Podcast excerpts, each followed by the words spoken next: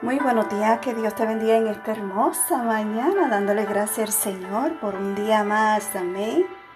El tema de hoy es nuestros corazones y la palabra de Dios se encuentra en Santiago capítulo 2 versículo 20 y su palabra nos dice, más quieres saber, hombre vano, que la fe sin obra es muerta.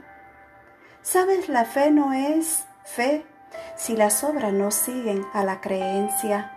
No importa lo que diga una persona, a menos que el amor, la compasión y la amabilidad acompañe sus palabras. Sería necio considerar su testimonio cristiano como creíble, aunque las obras no salvan, revelan lo que hay en nuestro corazón. ¿Qué estamos demostrando hoy con nuestras obras? Amén. Que Dios te bendiga y que Dios te guarde y que tengas un bendecido día.